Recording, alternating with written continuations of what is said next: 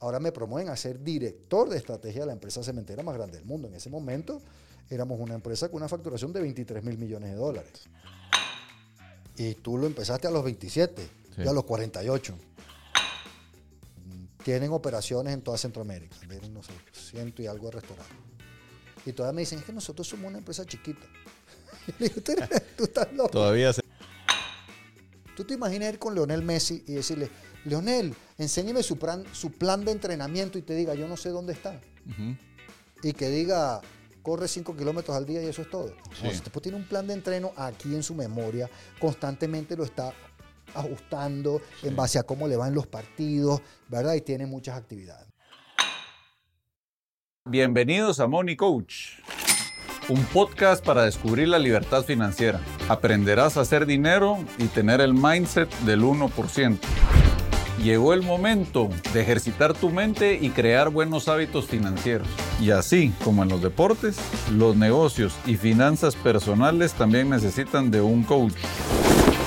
Conversaré con mentores, money coaches, y juntos lograremos vivir en abundancia y crear riqueza. ¿Aceptas el reto? Yo soy Adrián Lemke y esto es Money Coach.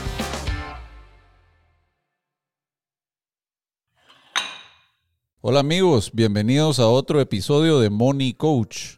Hoy les tengo aquí un invitado muy especial con una trayectoria muy larga donde vamos a hablar de varios temas que es liderazgo, emprendimiento, dinero y viene algo bien interesante, pero les quiero contar un poquito de Carlos. Carlos Castillo es venezolano, es eh, ingeniero mecánico industrial. Luego tiene una larga trayectoria de estudios donde sacó cursos de liderazgo y negociación en Harvard, también en Northwestern, entiendo yo, en Kellogg. Kellogg. ¿verdad? Eh, tuvo una trayectoria en la Farch, que es una cementera que ahorita es parte del grupo Holcim, pero era la segunda más grande en, en su época, donde Carlos creo que fue director general, Director de estrategia, director, de director comercial director comercial después y CEO en México. Y CEO en México. Luego vino como CEO aquí a Guatemala en Cementos Progreso, que es la cementera más grande de Centroamérica. Y ahora es emprendedor, eh, coach de liderazgo y es impresionante. Ya estuvo del lado, del lado eh, empresarial corporativo y ahora es un emprendedor. Entonces me pareció súper interesante conocer un poco su trayectoria. Y también quería agregar, nosotros nos conocimos jugando básquet, algo que admiro de Carlos, es una persona directa. Realmente yo me considero directo, pero él es una persona más directa que yo y, y creo que van a conocer un poco de su forma de pensar, de su liderazgo y creo que tenemos muchos temas en común. Así que bienvenido, Carlos.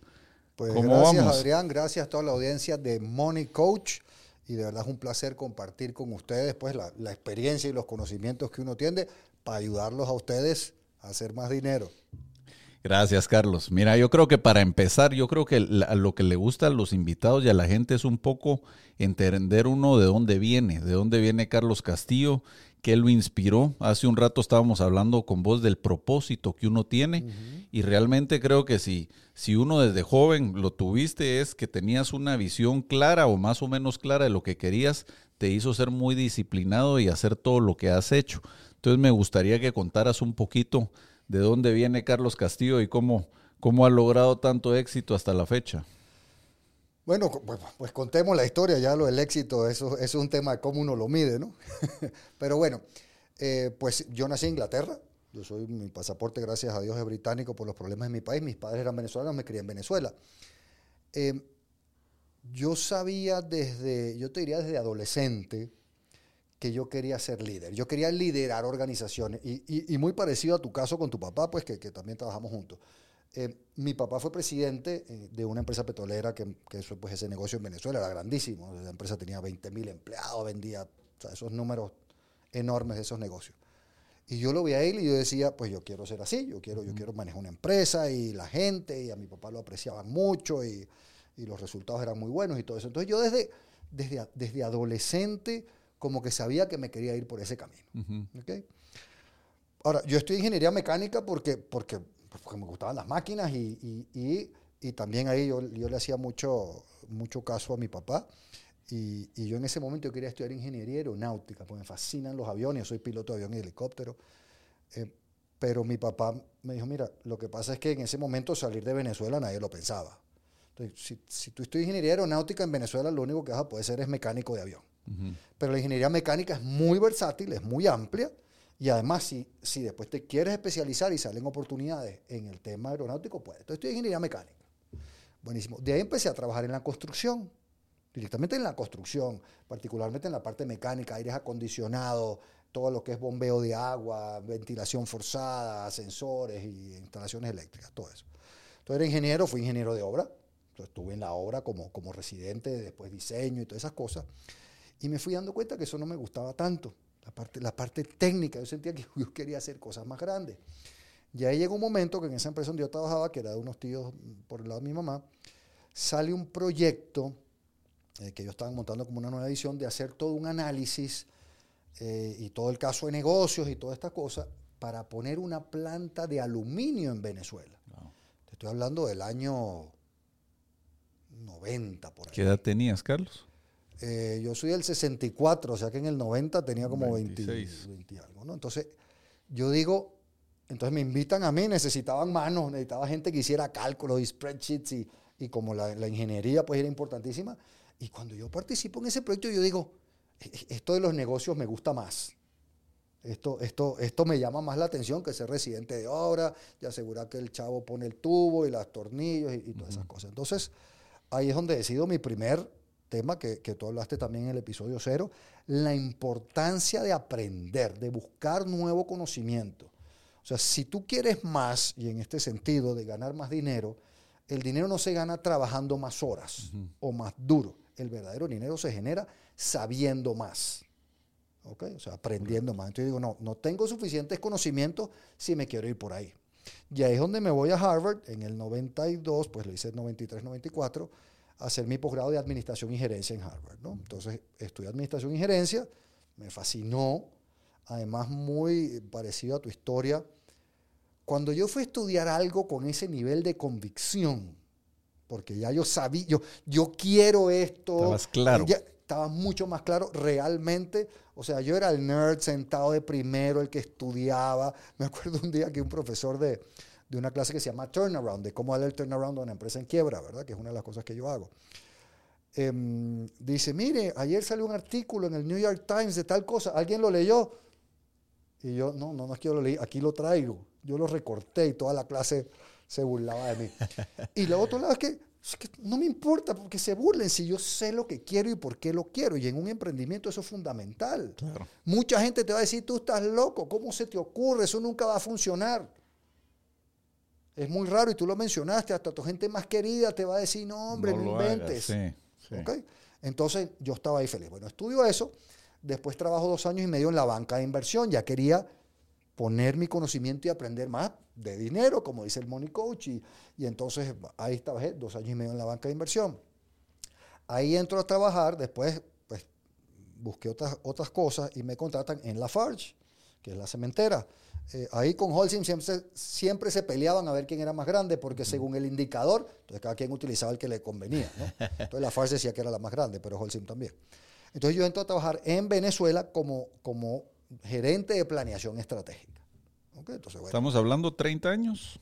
aquí estamos hablando en el 96, empecé a trabajar yo ahí. Entonces estás hablando de 32 años. 32 exactamente. años. Eh, entonces, eh, trabajo ahí, pues me sigo aprovechando. La, la diferencia de cuando uno es joven. Para darte un ejemplo tonto, me dicen, mira, en esta empresa como es francesa, si tú quieres clases de francés, la empresa te paga las clases, te pone el profesor y eh, las clases son tantas horas a la semana y tú pones la mitad de tu tiempo fuera horario de trabajo y la empresa te pone la mitad. Y yo, sí, yo me apunto, claro, para aprender.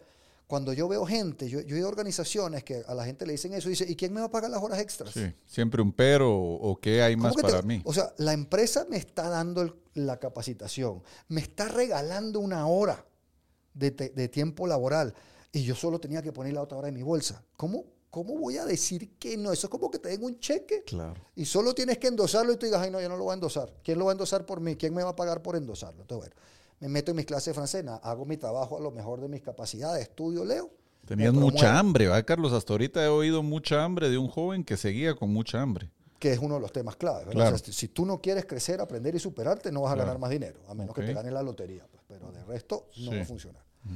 Entonces ahí me promueven y me mandan a Francia a la sede, a la oficina principal.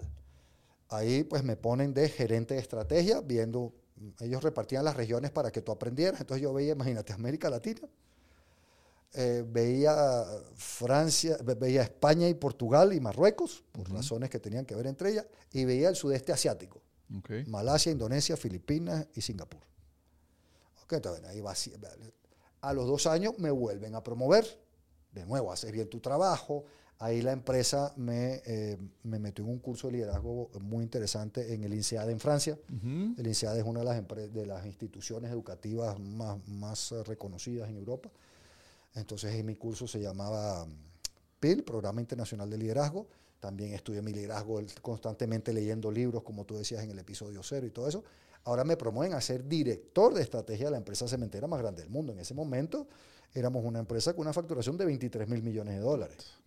Cotizada en la bolsa de Nueva York, en la bolsa de París, eh, tenía presencia en 140 países, 80 mil colaboradores. Entonces ya una empresa, hay empresas mucho más grandes, pero ya era una empresa que estaba en el Fortune 300. Y ojo que grande. estamos hablando que estabas en tus 30, ya Sí. con puestos que Sí. normalmente tiene gente de Eso fue 45, 50 entre años. el 99 y el 2003 estuve yo Vale, preso. ok. Sí, porque vos que tenés experiencia, la gente en esos puestos ya normalmente es arriba de 40, 45 años. por- Muchas veces, Muchas pero veces. eh, las empresas más, yo te diría inteligentes, tienen más diversidad. Ok, Ni tienen puros viejos ni tienen puros jóvenes. claro. ¿ok? Porque todavía hay empresas que se van para el otro lado. Ah, tiene más de 40, no lo empleamos ni de casualidad. Correcto. Eh, entonces eso, eso tampoco es tan bueno. Ya. ¿ok? Y de ahí ya yo llevaba entonces, estoy cumpliendo seis años en una función staff, en una función de apoyo. Ujú. ¿ok? Y mi visión era, si tú quieres llegar arriba, y, y- y lo que yo quería era llegar a ser CEO, Sí, ¿ok? Tienes que pasar por las operaciones. claro. Tú tienes que saber manejar negocio. Tú tienes que demostrar que tú produces, que tú contribuyes de una manera directa a la producción de la utilidad. ¿ok? Entonces, o tienes que vender o tienes que producir. Ok. Y también tienes que tener alguna experiencia de staff. Esa, esa es mi opinión, pero, pero la he visto que funciona. Entonces yo empiezo a pedir, mira, ya yo quiero ir a las operaciones. ¿ok? Y entonces me mandan de director comercial a México, una operación recién adquirida en México. Ok. Entonces voy de director comercial y ahora tengo que aprender a ser comercial. Ahí- Era nuevo, no habías estado en No, área yo nunca había comercial. estado en comercial. Pero es un área de mucha responsabilidad sin haber tenido la experiencia, igual te confiaron en ti. Sí. Ok. Y, y- y- ese es un, yo siento que ese es un error, bueno, yo siento no, yo veo que ese es un error que cometemos con muchísima frecuencia en las organizaciones. Ujú. En prácticamente todas las organizaciones hacen lo que me hicieron a mí. Oye, hiciste buen trabajo acá, te felicito, estás promovido, que te vaya bien. Si tienes algún problema, mi puerta está abierta. Versus prepararte adecuadamente para el siguiente puesto y recibirte en el siguiente puesto y decirte, vente Carlos, esto es lo que tú sabes hacer, esto es lo que haces bien, te promovieron, felicidades. Esto es lo que toca ahora. Aquí están las famosas brechas y estas son las actividades y el acompañamiento para que aprendas rápido y bien. Normalmente, y eso le cuesta mucho dinero a las organizaciones y los emprendedores normalmente, sobre todo al principio, no tienen dinero para desperdiciar en eso. Pero cuando tú lo haces bien, es una de las cosas que yo siempre, que yo enseño muchísimo en mis cursos, la persona va a agarrar el nuevo puesto más rápido, mejor y con menos errores. Claro. No es O sea, que al no te final vas a es una inversión que te retorna en un tiempo más rápido de crecimiento del, del Si colaborador. lo haces bien, la inversión, la, la- la rentabilidad es prácticamente infinita. El problema es hacerlo mal como lo hacen las mayorías, Ok. que entonces, la que entonces es un gasto. Que, bueno, entonces llego director comercial, hago bien mi trabajo, subimos precios, eh, mejoramos la atención a los clientes, eh, subimos volumen, eh, duplicamos las ventas en, en dos años, o sea, fue increíble, limpiamos el portafolio de productos, capacitamos a nuestros distribuidores, bueno, hicimos todas las cosas que uno tiene que hacer ahí. Y entonces me promueven a ser CEO, ¿Cuánto tiempo llevabas de director comercial? dos años. Wow. Wow. Pero yo, y quiero que sigas con esto, pero yo creo que hay una parte bien importante que no me quiero perder después, que es normalmente no crece tan rápido una persona en las organizaciones. Algo estaban viendo en vos, un líder que Sí. ejecutaba, que cumplía un poquito lo que hablábamos, que decía, que, que hacía lo que decía, porque no es común ese, ese crecimiento tan rápido. Mira, yo, yo te diría que eh, hay tres factores. Uno, la empresa en sí. Esto era una empresa, o bueno, no sé cómo está hoy, esto era una empresa que realmente buscaba desarrollar a su gente, quería crecer aceleradamente, eh, tenía una meta de crecer por lo menos el 10% al año, adquiría operaciones, nosotros comprábamos alrededor de entre 1.500 y 3.000 millones de dólares al año de, en adquisiciones. Ya. Entonces, o, creces a la gente o la desarrolla o no puedes lograr el crecimiento. Claro. Y eso es otro tema importantísimo para los emprendedores y la gente en los negocios. Eh, lo dijo Vern Harnish, no, no lo dije yo, eh, el que escribió el libro este de Scaling Up y todas esas cosas, dice, el primer límite al crecimiento y mejora en el desempeño de las organizaciones es el desarrollo de líderes. Si tú no estás desarrollando gente, tu organización no crece, tu emprendimiento no crece. Entonces, bueno, me ponen de CEO, de nuevo también resultados. Nosotros cuadruplicamos la venta, cuadruplicamos la utilidad y eliminamos la accidentalidad, algo muy importante para mí, tú lo mencionaste, en, otros términos. Eliminamos la accidentalidad. Yo tenía 12 accidentes al año cuando empecé de CEO y logré 4 cuatro, años sin accidente. Wow. Eh, nadie se lesionó trabajando con nosotros. Que para que la audiencia sepa, en tema de industria, la seguridad es uno de los indicadores clave. Claro, y tú en el episodio cero, y, yo insisto mucho con el tema de la seguridad, ¿por qué la seguridad es importante? Pues tú lo dijiste, porque es mi bienestar. Es mi bienestar, es yo estar bien, es yo estar... Está bien, no todo el mundo tiene que ser triatlonista, pero yo tengo que estar en una condición física decente. ¿Para qué? Para vivir mi vida bien, para pasarla con mis hijos, con mi familia, con mis amigos, haciendo mis hobbies. ¿Ok? Entonces, no es por cumplir una norma es porque, y como líder, uno se ocupa de su bienestar y del bienestar de su gente. Claro. Entonces, ahí está. Y de ahí me llaman, pues, en un proceso demasiado largo. Tú hablaste de la burocracia, que la tocaremos en un momento. pero en un proceso demasiado largo. Pero al final tardó prácticamente un año cuando me llaman de cementos por de entrevistas, de exámenes, de procesos, de viajes. Bueno, y al final me llaman de Cementos Progreso, ¿ok? Para venir a ser CEO, como bien dijiste, la cementera más grande de, de Centroamérica. Y mis amigos me decían, tú estás loco. ¿Tú cómo vas a saltar de estar en la cementera más grande del mundo a una empresa familiar, obviamente sin saber, porque es una empresa maravillosa, cemento, em, a una empresa familiar que debe ser un desastre y hay que arreglarlo todo? Yo les dije, el reto, el punto. El reto. Eso es lo que me llama la atención, el reto. Ya yo estoy en la cementera más grande del mundo, súper estructurado, ordenado. Aquí estoy en una empresa que vende 80 millones de dólares. Me van a promover a una que venda 150, 200. Y 3, 4 años después, si hago bien la trabaja, me promueven a una que venda 400. Y 3, 4 años después, si lo hago bien. Y aquí yo brinqué de facturar 80 millones de dólares a 500 millones de dólares. Sí de tener 400 personas a mi cargo a tener 3.500 personas a mi cargo.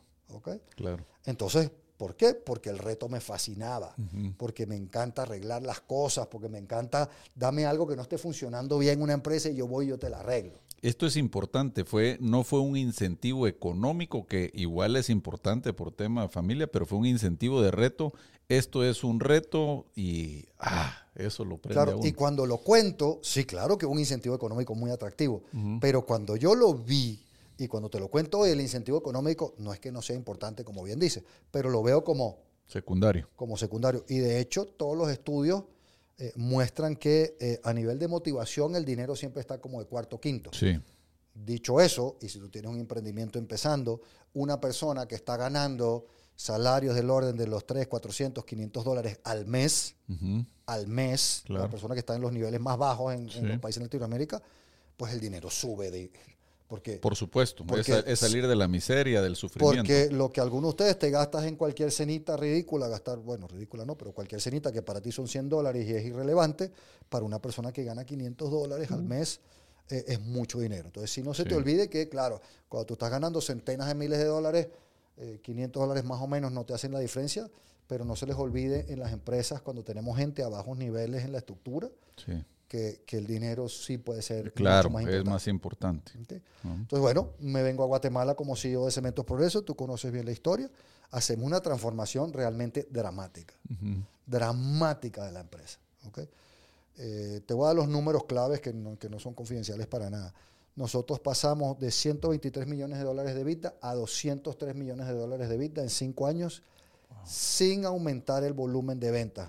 Eh, después de la crisis del 2008, que fue cuando yo llegué, el consumo de cemento en Guatemala se estancó, no creció el consumo. Entonces nuestra venta en volumen se mantuvo estática. Ya, fue más una reestructuración fue de gastos. a nivel ¿no? de gastos y a nivel de precios. Claro. Que para cuando estamos emprendiendo y cuando estamos poniendo un negocio es muy fácil creer que solo hay que bajar el precio. Y sí, yo sé que a veces hay que bajar el precio, pero también hay que ver cómo subo el precio, cómo demuestro mejor el valor de mis productos y servicios, cómo los optimizo Claro. y cómo, y en mucho emprendimiento, en el mío en particular, yo quiero trabajar con clientes que tengan dinero y que estén dispuestos a invertir. Sí. ¿ok? Entonces, bueno, hacemos esa transformación, aumentamos a nivel de rentabilidad, pasamos Y de una tener- pregunta que Ajá. tal vez para el público en general, yo creo que como le decimos al público, la- las mates son simples. Pasaste de 123 a 200 con una reestructuración de gastos y eficiencias que ya traías del conocimiento de una empresa que venía con otro tipo de procesos y eso fue un reto interesante que, que ayudó a eso. Y, y muy difícil, porque en una empresa familiar eh, yo reduje, por ejemplo, bueno, yo reduje, yo digo yo, pero lo hicimos en un equipo con asesores, con toda una gente, ¿verdad? No, no es que yo solito lo hice yo solo, ¿no? Sí. O sea, como equipo nosotros redujimos, eh, eliminamos 186 posiciones gerenciales. Ujú, Era una empresa donde esa enfermedad que muchos vemos que se llama la gerentitis. Correcto. Ok, muchísimos gerentes. Nosotros redujimos 186 posiciones gerenciales. Obvio que eso generó mucho ruido y más en una empresa familiar y en un país como Guatemala. Por la cultura. Eh, por la cultura y es que están fregados, deben estar en quiebra, que tienen Claro. que despedir gente y realmente eh, lo que hicimos fue eh, asegurar que la empresa era lo más eficiente posible. Y yo digo, en las empresas eso es como el pelo y las uñas. Cada dos, tres semanas hay que irse a cortar. Entonces, eh, la burocracia, tú hablaste de la burocracia en tu episodio cero, de cómo la burocracia te, te frustraba porque no puedes hacer una serie de cosas, pues la burocracia tiene que estar en un nivel adecuado, ni más ni menos, pero la burocracia crece más rápido de lo que uno necesita siempre. Entonces hay que estar constantemente pendiente de la burocracia, de la gente y cada tanto, y por eso tú ves a las empresas buenas que a cada rato no, que retiraron a tantas personas, que una reestructuración, que una cosa, como el pelo y las uñas. A mí me gustaría algo ahí porque en, este, en esta parte es una parte que yo compartí, pero realmente yo no tuve tanta experiencia. Yo estuve en corporativo pues tres, cuatro años y, y tuve ese sentimiento. Pero, pero también tú contando tu historia dices, puchica, cada dos años me iban promoviendo.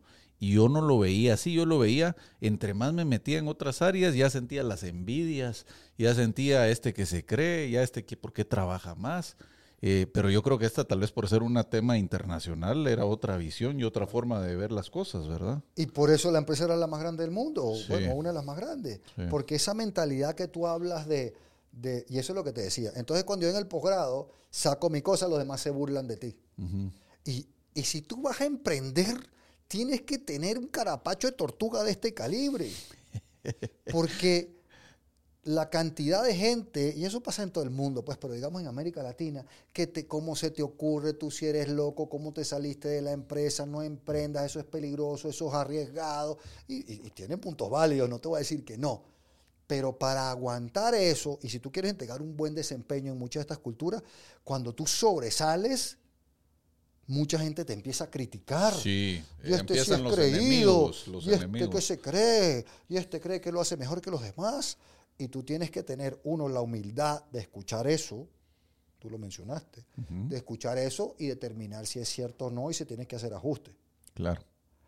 Y eh, lo que pasa es que mucha gente cuando le hablan de la humildad cree que la humildad es andar todo el día así, estar Bajar así. la cabeza. Bajar Eso, la- eso, versus eso- saber, y tú lo mencionaste, yo no soy experto en todo. Yo sé algunas cosas y soy experto en un par. Y tengo los otros expertos en mi equipo que como equipo hacen que funcionemos. Correcto. Eso es la verdadera humildad. Pero decir, yo soy excelente en ABC, la gente lo ve como, ay, pero qué creído.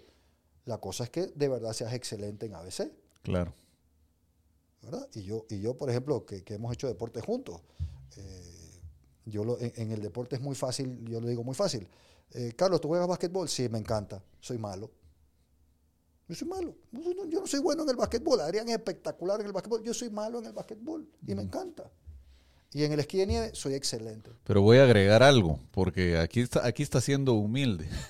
algo que me encantó de Carlos es, siendo el mayor, se metió a mi equipo, que en ese entonces éramos de los mejores de Guatemala, con jóvenes que eran 10 años menores que él, y en ningún momento tuvo el temor de, ah, este, estos me van a ver de menos. O sea, fue un hustler. Es más, yo me salí antes que él. Entonces, pero ese yo creo que es el ejemplo de cómo viste las cosas. Creo que ahí vos viste, pues yo quiero juntarme con los, con los buenos, pues. Yo quiero estar con los mejores, ¿verdad? Y hay otros que se esconden y dicen, ah, no, porque van a pensar que soy malo.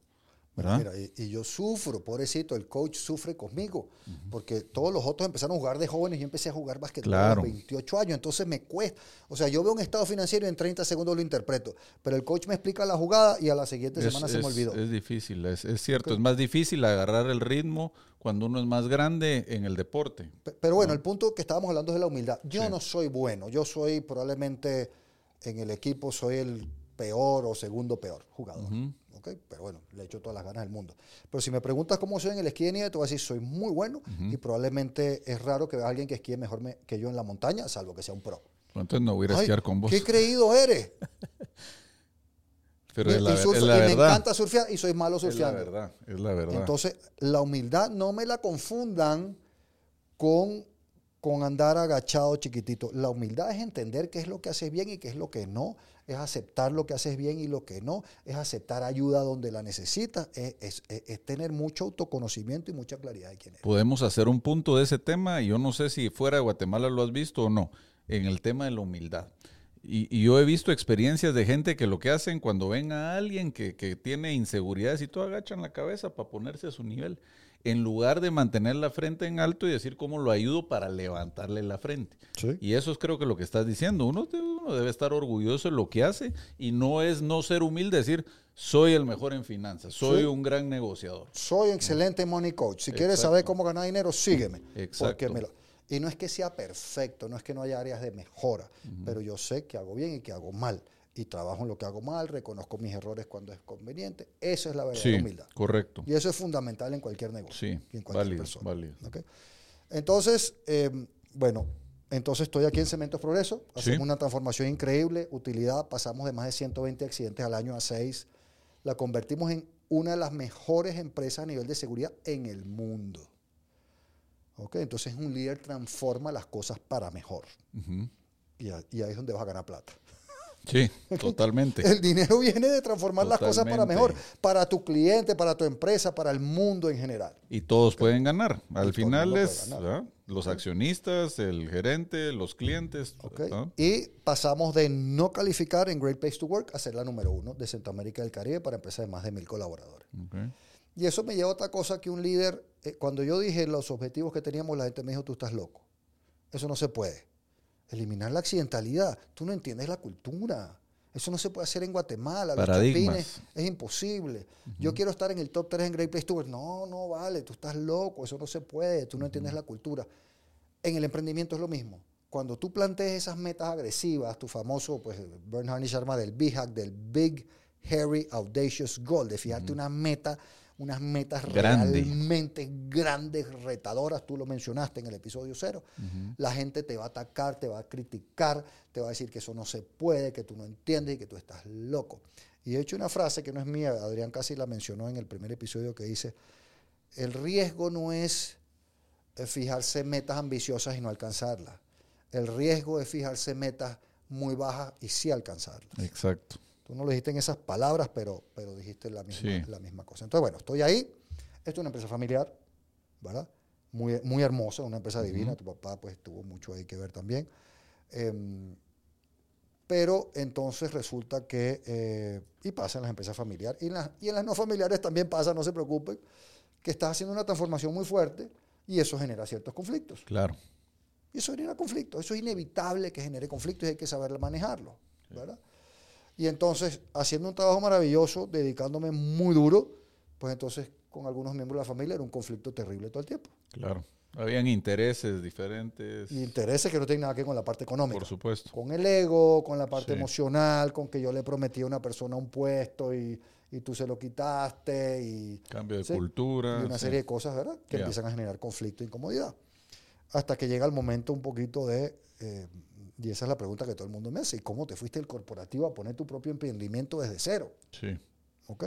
Eso para mí es súper respetable, Carlos, porque al final ves que emprender cuesta, ¿verdad? Y tomar la decisión, pues cuando es más, uno es más grande es más difícil, los miedos, puta, es decir, de tener tres mil personas, tengo que empezar a contratar mi secretaria. Es, esa parte creo que eh, va a ser muy interesante. Bueno, y, y tú lo empezaste a los 27, Sí. y a los 48. Sí. Válido. Con esposa e hijas Claro. y claro. deudas. Y, Ya con responsabilidad y- económica. oye, Yo eso lo estoy clarísimo. es Cuando ya la gente tiene hijos, Es mucho más difícil la decisión. Sí. Entonces, si vas a emprender, trata de que sea antes que tenga hijos, Sí. ¿verdad? Y todos esos compromisos. ¿Verdad? Porque cuando tú no tienes hijos y te quedas a dormir en el sofá de casa de tu papá y comes pasta con atún, pues no importa. Pero cuando tienes hijos es otra cosa. Pero hay muchísimos ejemplos de gente que empezó su emprendimiento de mucho más grande. Entonces tampoco, tampoco nos limitemos. Bueno, entonces, total que, y aquí viene algo que tú mencionaste, ¿qué hago ahora? Entonces ahí me tocó un tema de un poco de reflexión con humildad, decir, ¿qué es lo que hago bien? ¿Qué es lo que me gusta hacer? Ujú. ¿Qué es lo que hago bien? ¿Qué es lo que me gusta hacer? En tu episodio Que cero no tiene que ser lo mismo en todos los casos. no tiene que ser lo En mismo, pero tiene que haber una coincidencia. ¿Por qué? Porque tú hablaste en el episodio cero, en un momento que dijiste, ya alcancé mis metas financieras, ya puedo vivir de mis rentas, y a los seis meses dijiste, ¿y ahora, ¿y ahora qué? Eso, era, eso era todo, eso no tienes, eso, eso me, Sí. me- me deprimió, dijiste tú. Sí. Entonces ahí viene el tema fundamental de tuyo personal y de tu emprendimiento, que es tu propósito. ¿Para qué lo hago? Y el propósito es, el personal es la confluencia de qué me gusta hacer, con qué hago bien, con dónde hay una necesidad en el mundo y por lo que me van a pagar. Son Claro. esas cuatro cosas. Eh, la metodología japonesa se llama el Ikigai. ¿Ok? Es todo lo mismo. ¿ok? Entonces ahí fue donde yo dije, a ver, entonces, ¿cuál es mi propósito? Y, y- y realmente, cuando yo era joven, y te lo dije, pensé que yo lo que quería era ser CEO y liderar gente. Y sí, y me fascinaba y me encantaba y, y- y- el- y- y estar en, el, como dicen los gringos, en la luz, en el spotlight, que eres el CEO de la empresa y el número uno en Great Place to Work y la gente te conoce y te saluda en la calle y qué rollo sé yo. Pero realmente sí me gustaba, no te voy a decir que no, pero lo que más me gustaba es dos grandes cosas. Una es que la empresa mejore los resultados. Y dos, es desarrollar a la gente. Ok. Es ver una persona que me decía, wow, Carlos, yo he crecido más bajo tu liderazgo, bajo el esquema, porque esto es un esquema, son procesos, hay métodos, bajo el esquema que tú implementaste aquí, lo que yo jamás pensé posible. Sí.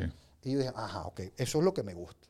Ok, entonces es ayudar a la gente a desarrollarse y ayudar a las empresas a entregar mejores resultados. Y ahí fue que puse mi empresa de consultoría gerencial. Ujú.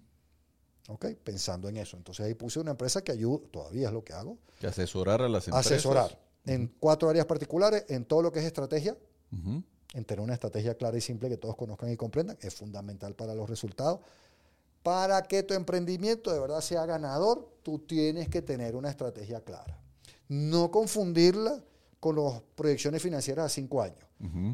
La, la estrategia es cómo vas a ganar la preferencia de los clientes en el mercado. ¿Qué les vas a ofrecer para que prefieran trabajar por- contigo y estés dispuesto a pagarte y logren los resultados que ellos necesitan? Eso es la estrategia. Y los datos son contundentes.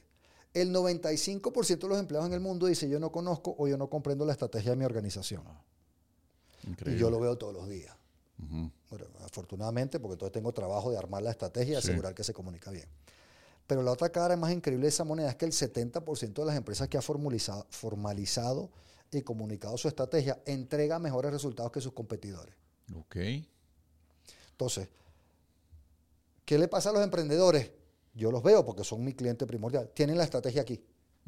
Porque, bueno, rara, bueno, no, yo no he conocido a ninguno que no tenga la estrategia aquí. Ca- Capaz y lo hay. Sí.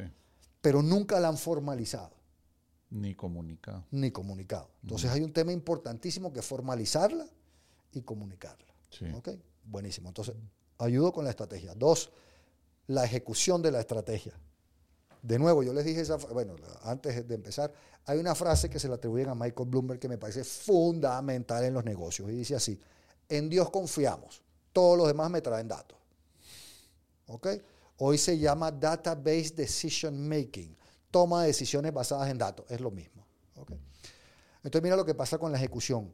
El 85% de las empresas en el mundo dice, yo no logro ejecutar satisfactoriamente mi estrategia por problemas internos. No es el gobierno, no es la economía, no es el cliente, no es el competidor, no es la... No, no, no. Somos nosotros que no hacemos lo que, lo que dijimos que íbamos a hacer. Entonces, el segundo servicio que ofrezco es ayudarte a ejecutar la estrategia con una metodología muy ordenada. Sí. El tercero es cómo desarrollar a la cultura y a los líderes que necesitas, que es lo que peor hacen las empresas a nivel mundial. También te tengo los datos. Y el cuarto es el gobierno corporativo y familiar, la gobernanza, los procesos de toma de decisiones. Y las empresas con, eh, con eh, gobernanza bien establecida eh, tienen utilidad del doble y flujo de caja 3.4 veces mayor que las que no lo tienen. Entonces, yo siempre digo a la gente, antes de poner un centavo en un emprendimiento con un socio, arma la gobernanza. ¿Quién, cómo, cuándo y dónde se toman las decisiones para que no tengas conflictos? En las empresas familiares, algunos habrán conocido empresas que se destruye la familia y la empresa porque eso no se arma bien a tiempo. Y muchos dicen, no, yo soy chiquito, eso no me hace falta. Yo soy chiquito, eso no me hace falta. Yo soy chiquito, eso no me hace falta. Hasta que se arma un problema. Y una pregunta ahí, porque tal vez ahí en, en mi experiencia y de muchos emprendedores es como que comenzamos a vender, a vender y ya en el camino vas viendo y en un momento decís, ya llegué a cierto tamaño, tengo que estructurarme. Tal vez viéndolo en retrospectiva era el estrés de decir, hacer las cosas, pues no quiere decir perfecto, pero como dicen en el emprendimiento, salís a vender. ¿Qué has, qué has visto vos en los emprendedores o, o qué, poder, qué has aprendido en decir, deben empezar desde un inicio ordenados con cierta estructura? Porque tal vez lo, la diferencia, ¿va, Carlos? Es que vos, vos tenés tu plan, va estratégico y aquí, y aquí quiero llegar, pero esa línea, la verdad que es así. Siempre ¿Verdad? así. Correcto. Ajá. Siempre. Ahora, tú lo dijiste y lo dijimos al principio. Un poquito más de estructura de lo que tiene la mayoría. Pero la estructura es como la burocracia, es la adecuada a tu etapa. Ya. Ya. ¿Ok? Sí. Es la adecuada a tu etapa. Sí. Entonces, eso no tiene, no tiene nombre. Mira lo que me pasó justo antes de venir acá. Estaba en una llamada con un cliente que, le, que pues, me dijo que sí, vamos a proceder a hacer la gobernanza. Entonces, son dos personas que gestionan una empresa. La empresa está facturando como 30 millones de dólares al año ya. ¿Ok? Eh, pues, pues han sido muy exitosos, tienen buena rentabilidad, pero su, su, su socia, en realidad, la dueña de las acciones es la mamá de su socia. Él tiene acciones y la mamá de la socia. Pero la socia como la que representaba las acciones es la mamá. Entonces ahorita resulta que la mamá decidió que ella le va a dar sus acciones, las va a repartir entre los tres hermanos. Entonces ahora este cuate, ¿verdad? Que, que se ha fajado durante más de 10 años en construir esta empresa de la mano con esta socia que tiene. Ahora se encuentra que ahora sus socios son ella y sus dos hermanos. Claro, por no tener esa gobernanza desde un Entonces inicio. está atacado. Entonces yo le decía, antes habíamos hablado de la gobernanza y le había dado largas y yo le dije, si, si, la, si la señora le da las acciones a estos dos, es de emergencia armar la gobernanza y una junta directiva con directores externos. Claro. Pero yo he estado con él hablando de esto hace varios años y no lo había procedido. ¿verdad? Yo sé que el hubiera no existe, pero si hubiese armado esta gobernanza antes, No este conflicto que le puede venir ahora no Sí. se haría. ¿Tú te imaginas que este tipo tiene 10 años construyendo esa empresa y ahora va a venir el hermano de Para la socia a cuestionarle y a decirle, mira, y a meterse y a entrometerse? Claro. Sin orden. No quiero decir que no lo tenga que hacer si es accionista, Sí. pero sin un orden correcto, sin decir, ¿por qué tú haces eso? Aquí está el documento que dice que así se toman las decisiones. aquí. Claro. Entonces la gobernanza es el cuarto tema que hago Sí. y, y es importantísimo. Y me imagino que has visto que 95% de emprendimientos como este vienen sin gobernanza. Mira, ahorita estoy con otro y todavía no se deciden. Son cuatro hermanos. Tienen una empresa de, de restaurantes. Están facturando 75 millones de dólares al año. Wow. ¿ok?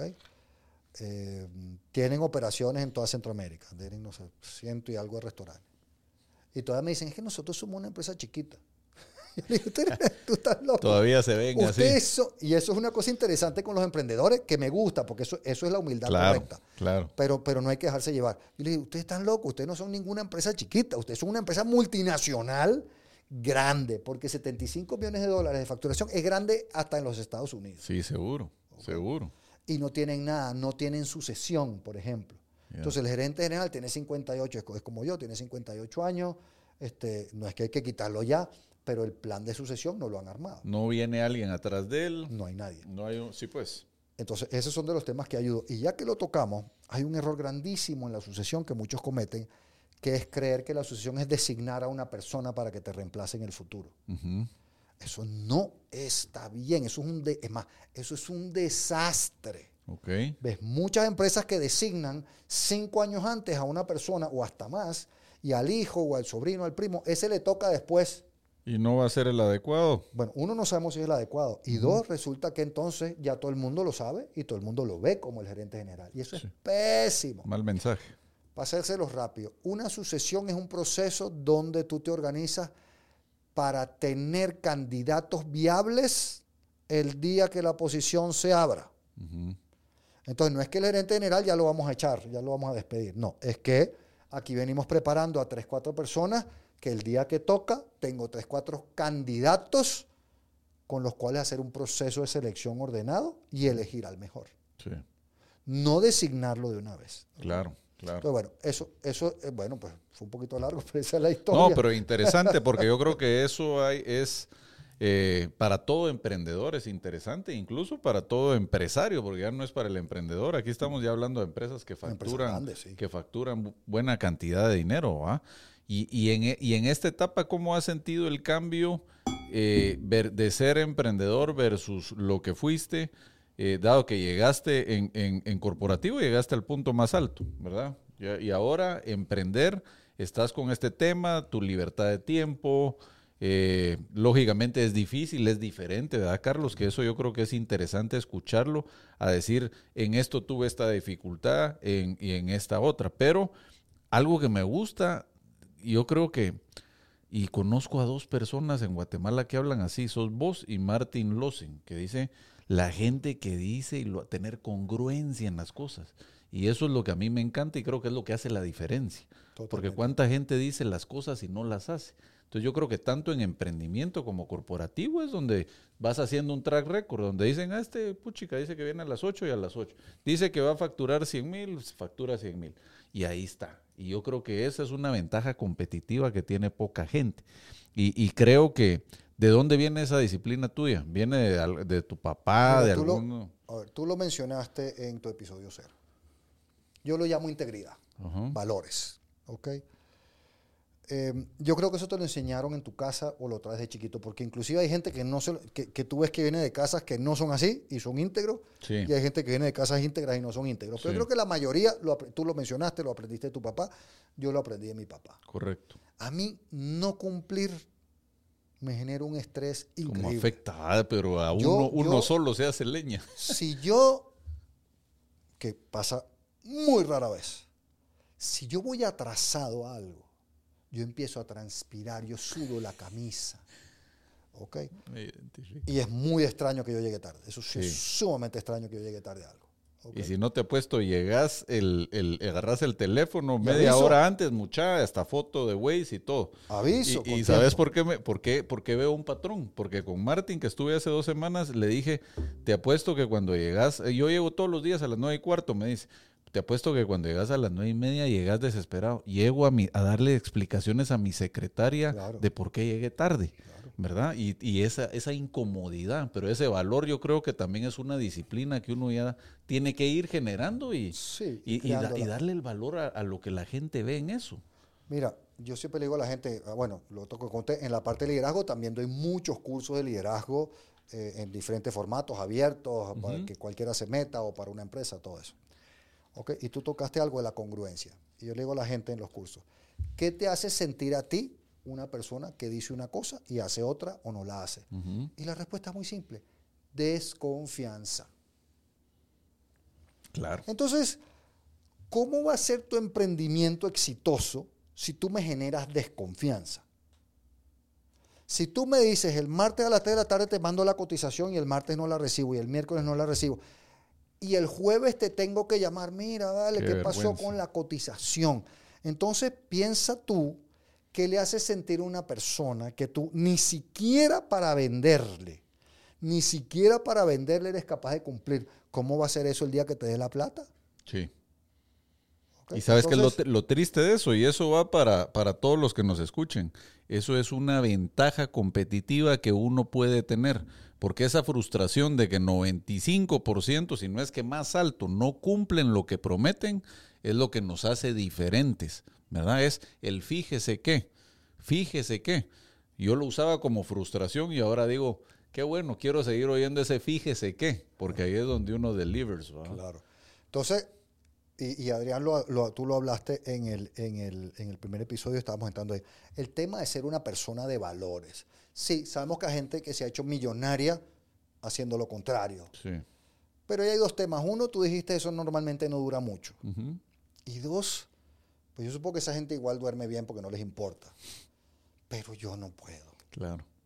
Yo tengo que ser el más íntegro de los íntegros para... No me importa que no tenga ni con qué comprar la comida.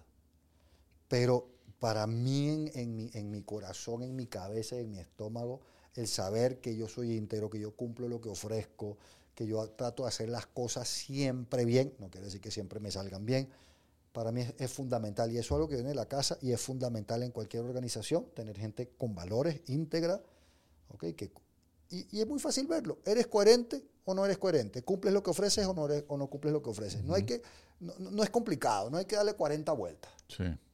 Entonces, si yo te ofrecí la cotización el martes a las 3 de la tarde, mano, el martes a las 2 y 55 lo recibiste. Así es. Y, si no lo recibiste y ya me conoces, el día que tú no, que yo te incumpla, tú vas a decir, se murió. O chocó o lo atropelló un camión. porque es la única te va a preocupar. Manera que ¿Qué pasó que no, no la ¿Qué pasó? Qué raro. Versus otra vez tengo que estar encima tuyo. Sí. Y eso para un emprendimiento es fundamental. Totalmente, totalmente.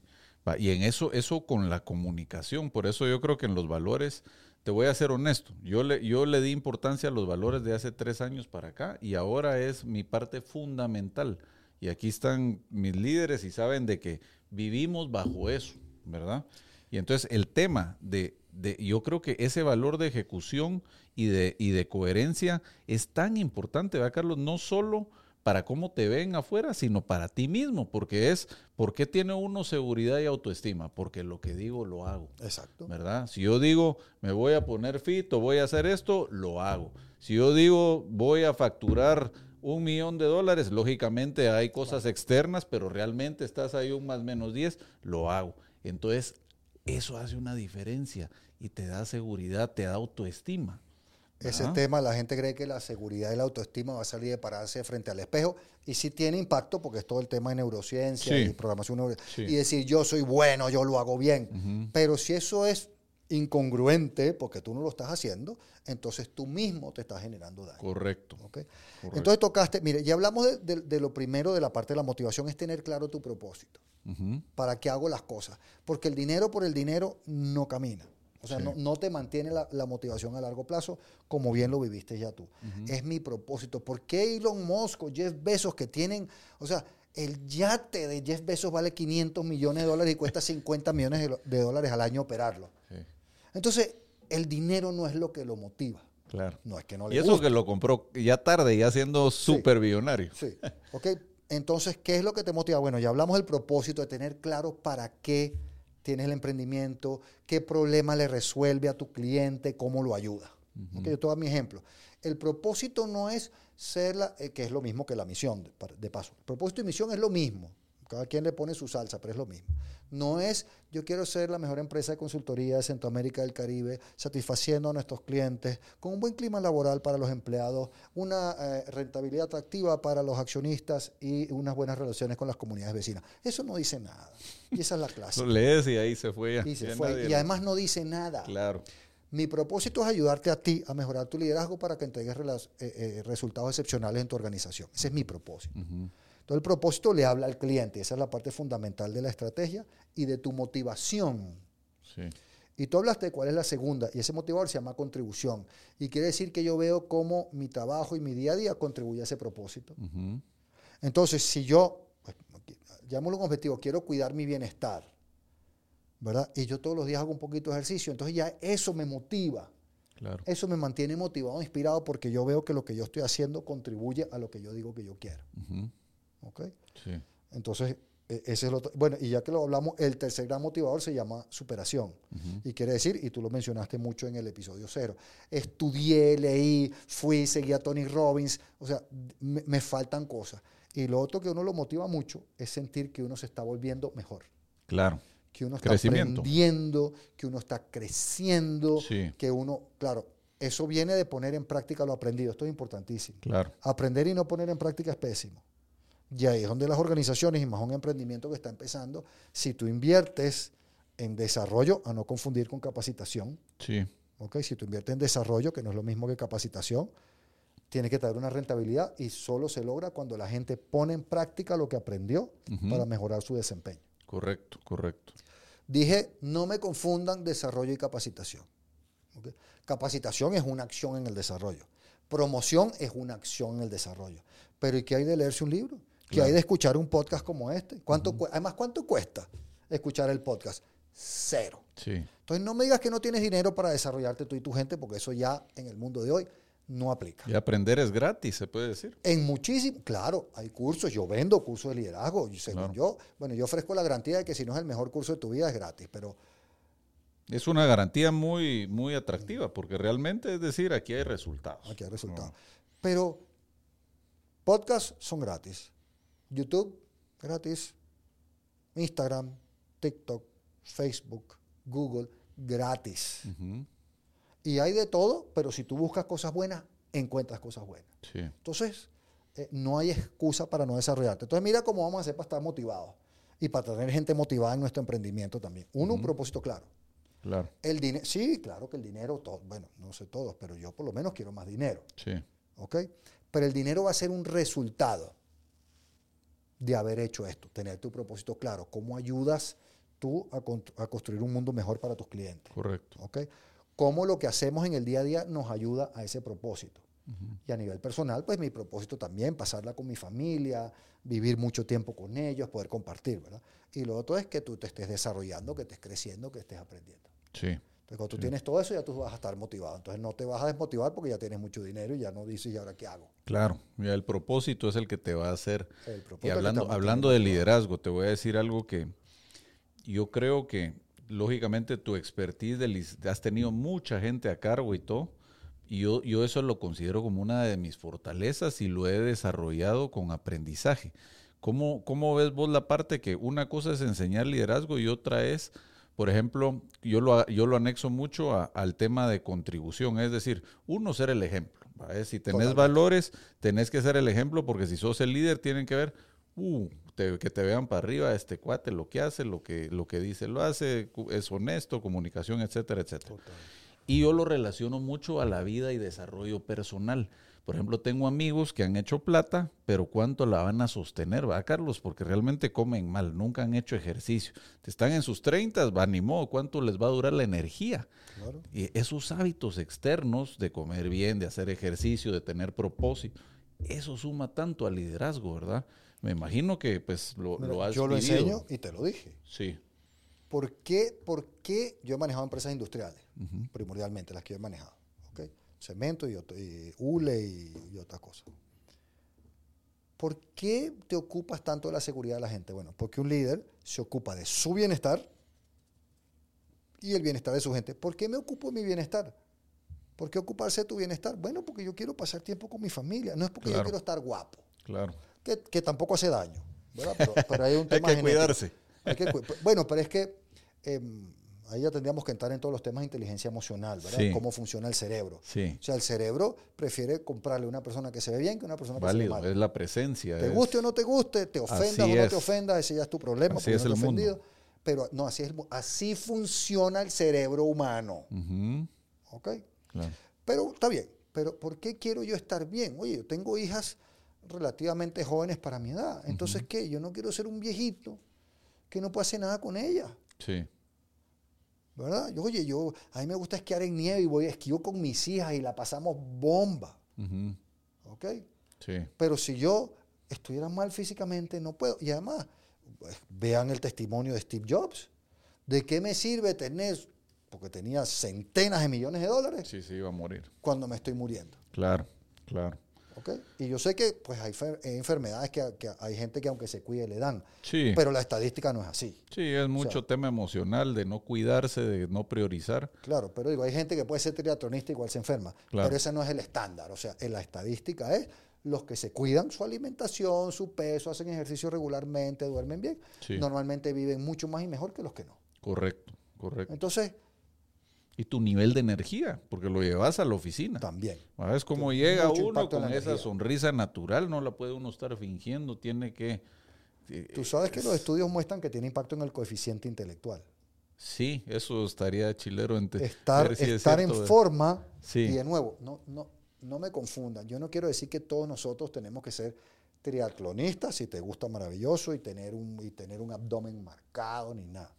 Pero estar en una condición física decente, Te va a ayudar. aceptable, te da energía, este, te hace sentir bien, eh, te genera las endorfinas, que, que, que, pues, como te digo, eso ya todos los temas de inteligencia emocional y funcionamiento del cerebro. Entonces es muy valioso. Y la gente, y esto de nuevo hay gente que se ofende, pero es porque no han estudiado nunca inteligencia emocional, el cerebro humano prefiere seguir como líder a una persona que se ve razonablemente bien que una persona que no. Sí, Y viene de la evolución del ser humano, donde antes tú tenías que salir a cazar dinosaurios y era sumamente peligroso. ¿Y con quién vas? ¿Con el que se ve más o menos en forma o con el que tiene pinta de que a los tres pasos se cae? claro.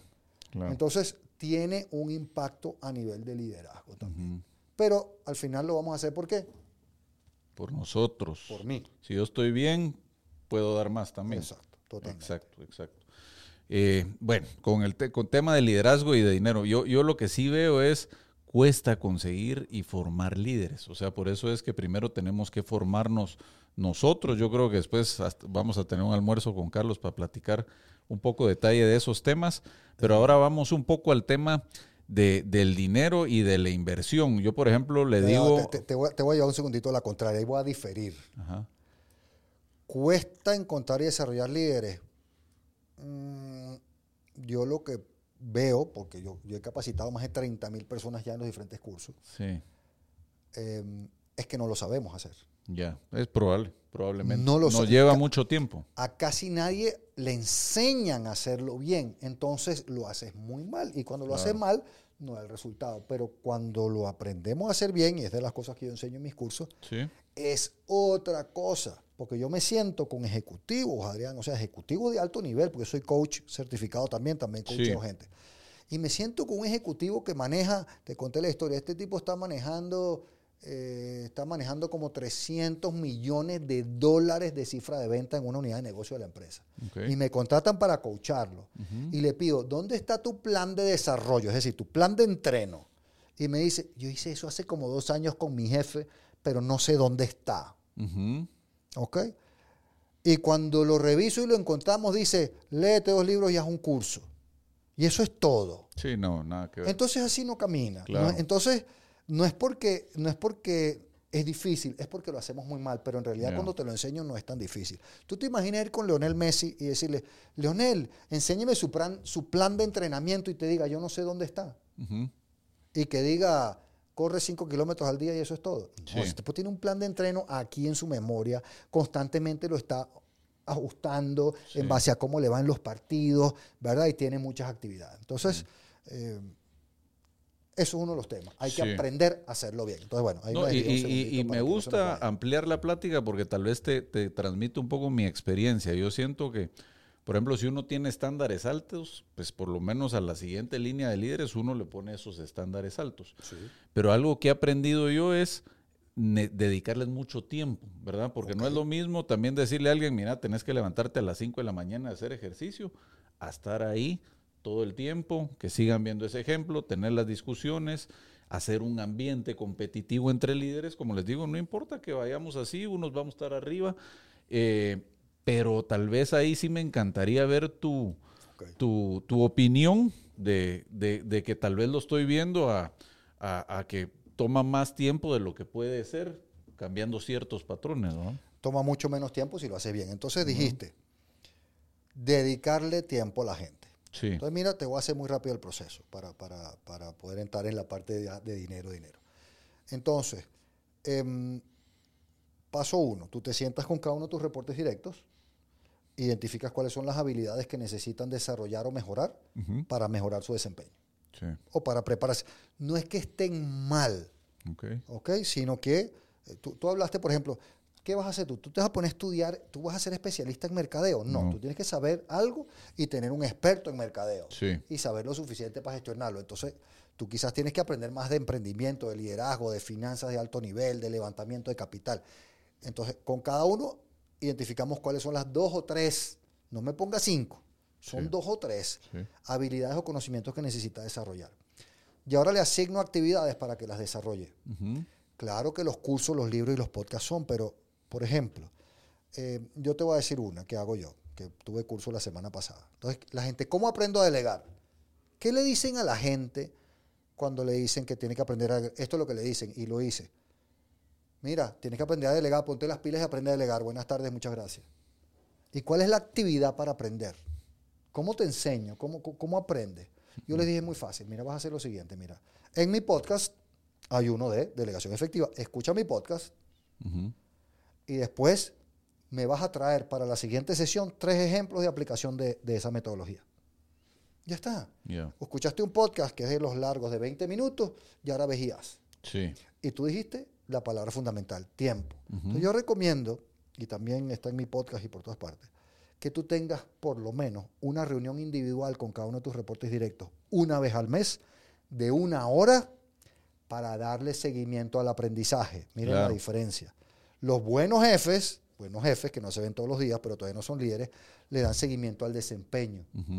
Que, que es fundamental, es importantísimo. Sí. O sea, ¿cuánto, ¿cuántos clientes visitaste? ¿Cuánto vendiste? cuán- ¿Cómo va el costo? ¿Cómo va el proyecto en la fábrica? ¿Cómo... Eso es desempeño, obvio que es importantísimo. Casi nadie le dedica tiempo al aprendizaje. Entonces, ok, Adrián, cuéntame. ¿Te le- ¿Escuchaste el podcast? Sí. Cuéntame qué, qué aprendiste. Ajá. Y yo digo que hay tres preguntas. ¿Qué aprendiste? ¿Qué vas a hacer diferente ahora en adelante? ¿Y cómo vamos a medir el impacto en tu gestión y tu desempeño? Claro. Entonces yo me siento contigo una vez al mes, una hora, te diste, sí, va. Ahora cuéntame cómo te fue con los tres casos que te pedí. Explícame lo que hiciste, qué pasó, qué aprendiste, qué vas a hacer diferente. Eso es una reunión enfocada en el desarrollo, en el aprendizaje, en la Sí. superación, Sí. en el crecimiento. Casi nadie en el mundo la lleva. No la llevan. No la llevan. Sí. Llevan la de desempeño los, buen- los, los- los buenos jefes que todavía no son líderes. Claro. Pero darle seguimiento al desarrollo casi nadie lo hace. Ya. Ya. Entonces, cuando me dices que es difícil desarrollar gente, es como que yo te diga, eh, juega basquetbol mejor. Ahí te veo el mes que viene y me dices cómo vas. Sí. ¿Y cómo te enseño a jugar basquetbol? O sea, ¿dónde, ¿dónde está la actividad de Claro, aprendizaje? del seguimiento y todo.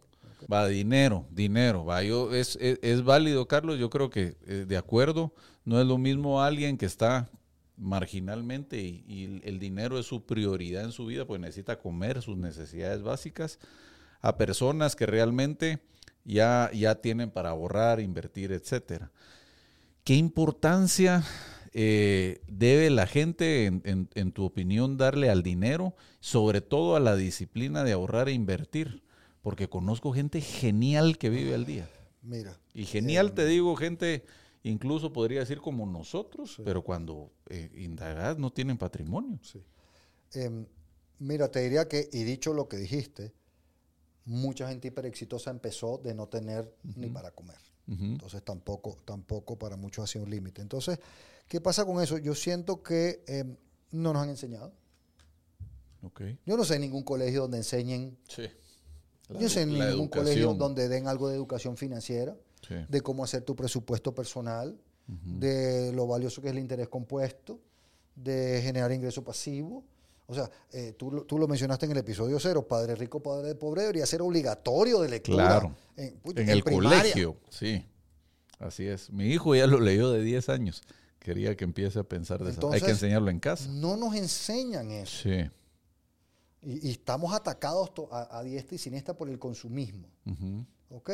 Entonces, eh, a nadie le enseñan eso, pues entonces, ni modo, llegas a viejo y todavía no lo sabes. Y no se sabe. Y también un poco la disciplina, el sacrificio.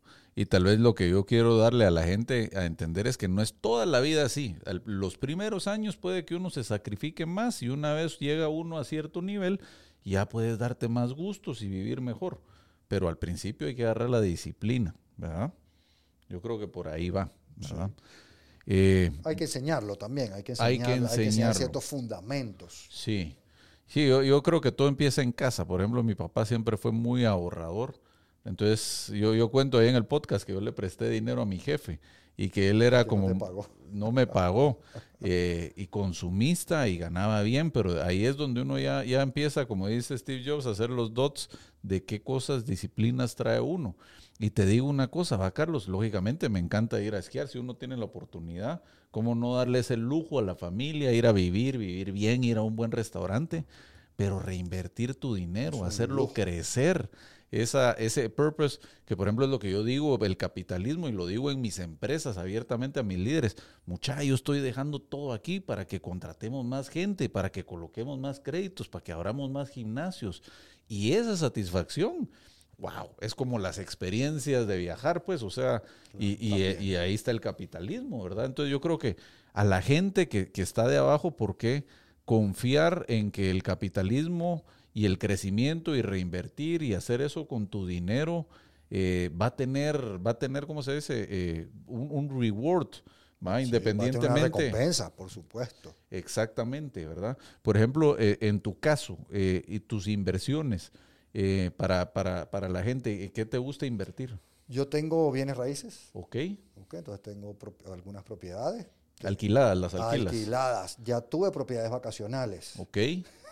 Sí, y, y es complicado, me imagino. Ah, eh, y ento- sí, pero si te vas a lo que dice el libro, ¿Sí? si te vas a lo que dice el libro, ¿Sí? ¿qué te dice? Que es un activo, es algo que te genera rentas. Claro. Y que es un pasivo, algo que te genera gastos. ¿Qué genera una propiedad vacacional? Gastos. Hay que compartirla. ¿Ok? Entonces, eh, mucha gente eh, quiere comprar, ve la propiedad vacacional como una inversión, Y no lo es, sí. pero si es para yo usarla, si es para yo usarla, entonces ya no es una inversión. No, pues, Ahora tienes que verlo como un gasto. correcto. Y todos los meses tengo que pagar, pues si tengo hipoteca, la hipoteca, y tengo que pagar el condominio, y la luz, y el agua, y que si tengo una muchacha de servicio. Entonces es puro cash out. Sí. ¿Ok? Sí, correcto. Versus ahorita tengo unas propiedades que son cash in. Ya. ¿ok? Que compré apalancado, sí, eh, pero eh, a la misma vez hago un apalancamiento donde no tengo que poner plata, sino que me Claro. empiezan a generar. Ah, como papá rico y papá pobre, la, la deuda se va pagando con la, La, renta. deuda se va pagando, entonces me la paga otro. Claro. ¿No la pago yo? Correcto, correcto. Ok, sí, al principio te dejan poquito, pero van construyendo un patrimonio. Claro, y, la plusvalía. pagada, la gente no la ve la plusvalía. Pero, ¿qué es lo que ven en la propiedad vacacional? Nada más la plusvalía. Sí, Pero aquí esa plusvalía la está pagando otra persona, no la estoy pagando yo. correcto. Y ahorita ya me dejan una platica. Sí. ¿ok? Algunas inversiones en bolsa, Ok, ¿ok? en acciones. sí. eh, más Bolsa. S&P 500 o un Pues, portafolio de portafolio inversión. más bien repartido, Ya. no Diversificado. más diversificado, que también, pues si tú lees toda la gente y tú mencionaste Sí, el Unshakable de Tony Robbins, ¿verdad? También Sí. que hablas de, de que la bolsa da 8% al año si no te vuelves loco. sí, Este, y, y eso, bueno, y si tú ves Warren Buffett, al final la gente que lo ha estudiado, lo- o sea, a punta de 8 y 10% es que al año es que ha hecho una de las fortunas más grandes del mundo. válido. Y eso, eso es importante para la gente que no tiene tal vez el conocimiento financiero que tenemos nosotros, es simplemente teniendo una disciplina de invertir mes a mes o año a año una cantidad en la bolsa Sí. en el largo plazo, te va a generar ese 10%, ¿verdad? Ya. Warren Buffett ya tal vez usa más conocimiento, pero para la gente que no es financiera es solo no estar eh, apostándole y saliendo del mercado y haciendo es tener esa disciplina para que en el largo plazo vaya creciendo. Y eso ya está documentado, ¿verdad? Sí, totalmente. Por ahí te va. Y después tengo mi empresa, Sí. donde ya hacemos lo que hace. Y mi, mi próximo paso, que, que- que estamos trabajando en armar bien la plataforma, ya es tener más ingreso pasivo a nivel de mi empresa. Y en ese Ok. caso particular para mí es tener cursos en video. Ya, ok. ¿ok? Pero, pero he aprendido que, que la plataforma electrónica, eh, hacerla bien, eh, he pasado por mucha gente que no tiene ni idea. Sí, Entonces mi plataforma electrónica no está en el punto que yo quiero para ya subir los videos y que se vendan. ya, ok. Porque, y eso también pensar en los negocios. Ahorita invertir en venir a grabar un chorro de videos para que no se vendan Sí, no tiene sentido. Entonces ya, Sí. yo, ya yo aprendí, después de mucho, de mucho dolor, sufrimiento y, y- y- y exceso de dinero malgastado, sí. eh, que Que es tengo parte que tener de. bien... a- ¿Qué pasa? Es parte Pero de. bueno, eh, que tengo que tener mi plataforma muy bien, Sí, mi website en Shopify y con el link con todas las redes sociales y la publicidad y todo el tema, para atraer a la gente y empezar a vender cursos en video, Sí. contenido en video, que ya me genere ingreso pasivo. Ahorita Ok. en mi negocio estoy en un punto donde no está tan bien porque no hay ingreso pasivo. Si yo no estoy trabajando, no estoy facturando. Claro, claro. Sí, pero es coaching, va, es donde realmente, y, y claro, es es donde coaching, est- es cursos, es es tu consultoría. expertise de veintipico de años, pues. Totalmente, treinta y pico. Claro. Eh, pero, bueno, sí, pero entonces yo en mi estrategia, y de hecho es uno de nuestros, Más diversificado. uno de nuestros tener- ejes estratégicos es, eh, es tener ya ingreso pasivo a nivel de contenido. Sí, sí. Que la gente, como tú lo has visto, y algunos lo hemos hecho, te inscribes, pagas 40 dólares, 30, 10, 20 por un curso, Sí. lo ves, este tal, y, y- Pero fíjate que me gusta tema. mucho tu estrategia y te lo voy a decir en todo sentido, porque por ejemplo, he seguido a gurús empresarios de Estados Unidos que realmente son multimillonarios.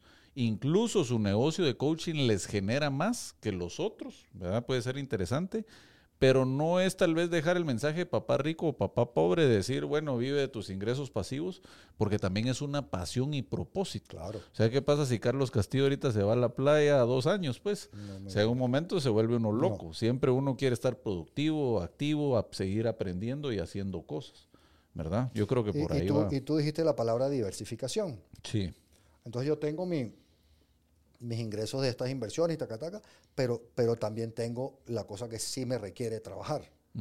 Y me encanta. Claro. La semana pasada di miércoles, jueves y viernes di curso de todo el día. Ah, es- ya de ser agotador, ¿verdad? fueron, como, fueron como 205 personas en total en tres días.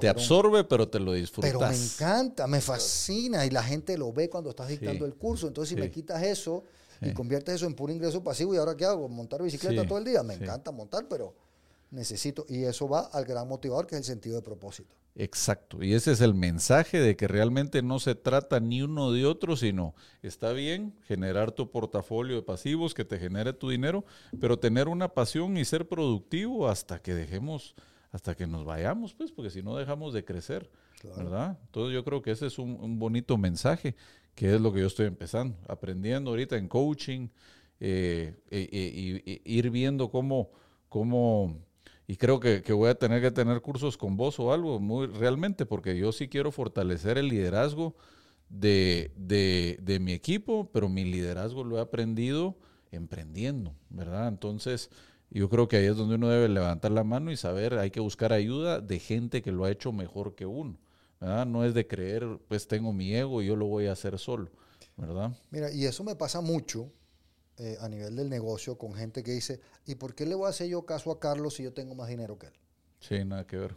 Entonces, a ver, tú tienes que sentarte y decir, ¿qué conocimiento me hace falta a mí Sí, y quién lo tiene? sí, ¿Verdad? Porque no le pidas a Carlos que te enseñe a jugar basquetbol. sí, Pídele a Adrián, que juega, Sí. mucho, que juega muy bien. Pero a Carlos sí le puedes preguntar de estrategia, de ejecución y todo. Entonces, tener esa humildad de saber qué es lo que yo necesito aprender y buscar a la mejor persona para que me ayude a aprender. totalmente. Y quizás no me llames a mí si quieres un experto en ventas Sí. o en mercadeo digital. Yo no soy ese. Sí, Pero yo soy un experto en ciertas áreas donde sí te puedo ayudar y tú lo mencionaste en el episodio cero. O sea, yo tengo mis expertos en cada en las área. áreas clave. Entonces, Sí. asegúrate que te apoyas en los expertos en las áreas clave.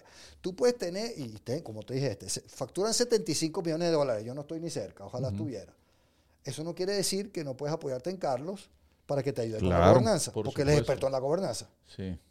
Y eso yo creo que tiene que ver con la humildad. Yo, yo, por ejemplo, lo que, lo que transmito es, el, el sabio es el que anda aprendiendo de todos lados, ¿verdad? Y así como te acabo de comentar esto, tengo un mi coach de Tony Robbins que realmente tiene 35 años, no tiene experiencia empresarial, pero es un excelente coach.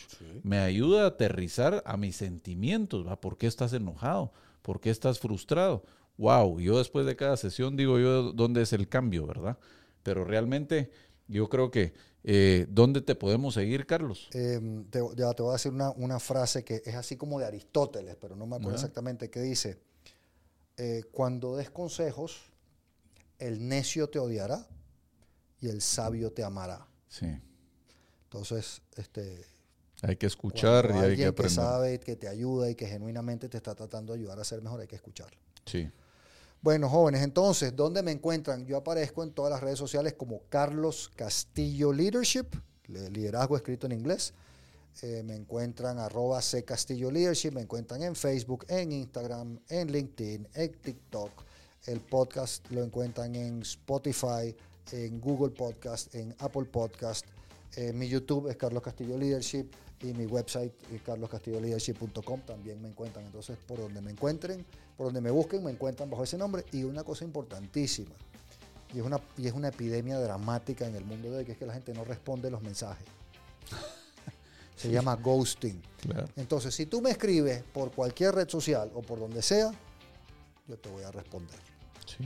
O alguien de mi equipo, pues, pero te vamos Es a clave. responder. Dicho eso, ahorita tuvimos un problema de- del mail general que se, se deconfiguró y no lo recibimos por unos días, pero, pero respondemos. Es parte de cumplir, Parte de ¿verdad? cumplir. Parte de cumplir. Sí, señor. Bueno, bueno amigos, muchas gracias. Gracias por estar aquí en otro episodio de Money Coach y los esperamos para la próxima.